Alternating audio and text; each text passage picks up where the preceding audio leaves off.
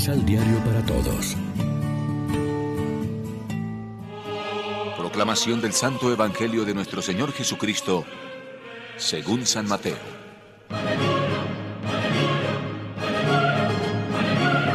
No juzguen y no serán juzgados, porque de la manera que juzguen serán juzgados, y con la medida con que midan los medirán a ustedes. ¿Por qué ves la pelusa en el ojo de tu hermano y no ves la viga en el tuyo? ¿Cómo te atreves a decir a tu hermano, déjame sacarte esa pelusa del ojo, teniendo tú una viga en el tuyo?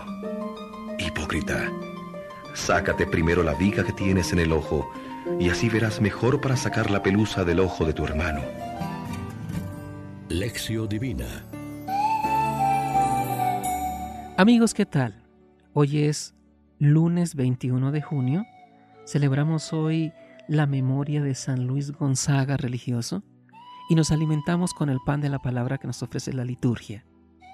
Seguimos escuchando varias recomendaciones de Jesús todavía en el Sermón de la Montaña, esta vez sobre el no juzgar al hermano. Jesús no solo quiere que no juzguemos mal, injustamente, nos invita a no juzgar en absoluto. La comparación que pone es muy plástica. La brisna que logramos ver en el ojo de los demás y la enorme viga que no vemos en el nuestro.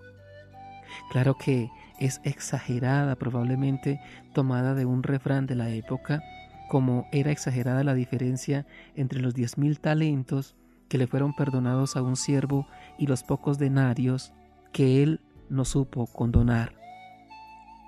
El aviso es claro.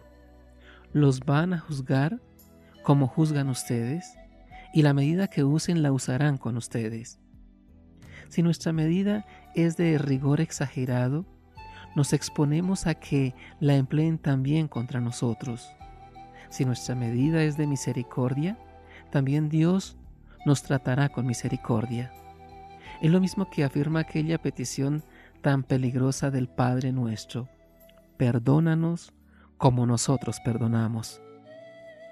¿Cuántas veces nos dedicamos a juzgar a nuestros semejantes? Juzgar significa meternos a fiscales y a jueces. Con frecuencia lo hacemos sin tener en la mano todos los datos de su actuación y sin darles ocasión de defenderse, sin escuchar sus explicaciones. Los defectos que tenemos nosotros no los vemos, pero sí la más pequeña mota en el ojo del vecino. Se nos podría acusar de ser hipócritas, como el fariseo que se gloriaba ante Dios de no ser como los demás, sino justo y cumplidor. Jesús nos enseña a ser tolerantes, a no estar siempre criticando a los demás, a saber cerrar un ojo ante los defectos de nuestros familiares y vecinos, porque también ellos seguramente nos perdonan a nosotros los que tenemos y no los están echando en cara cada día. Reflexionemos. Mis acciones corresponden siempre con mis palabras, mis palabras son coherentes con mis pensamientos, mis pensamientos son agradables a Dios. Oremos juntos. Cúranos radicalmente de nuestra hipocresía que ve la mota del prójimo y oculta la propia viga.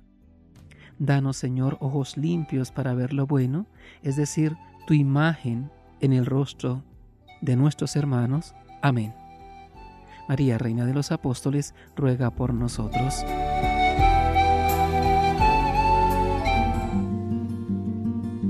Complementa los ocho pasos de la Alexio Divina adquiriendo el emisal Pan de la Palabra en Librería San Pablo o distribuidores. Más información www.sanpablo.co Pan de la Palabra. Vive la reflexión.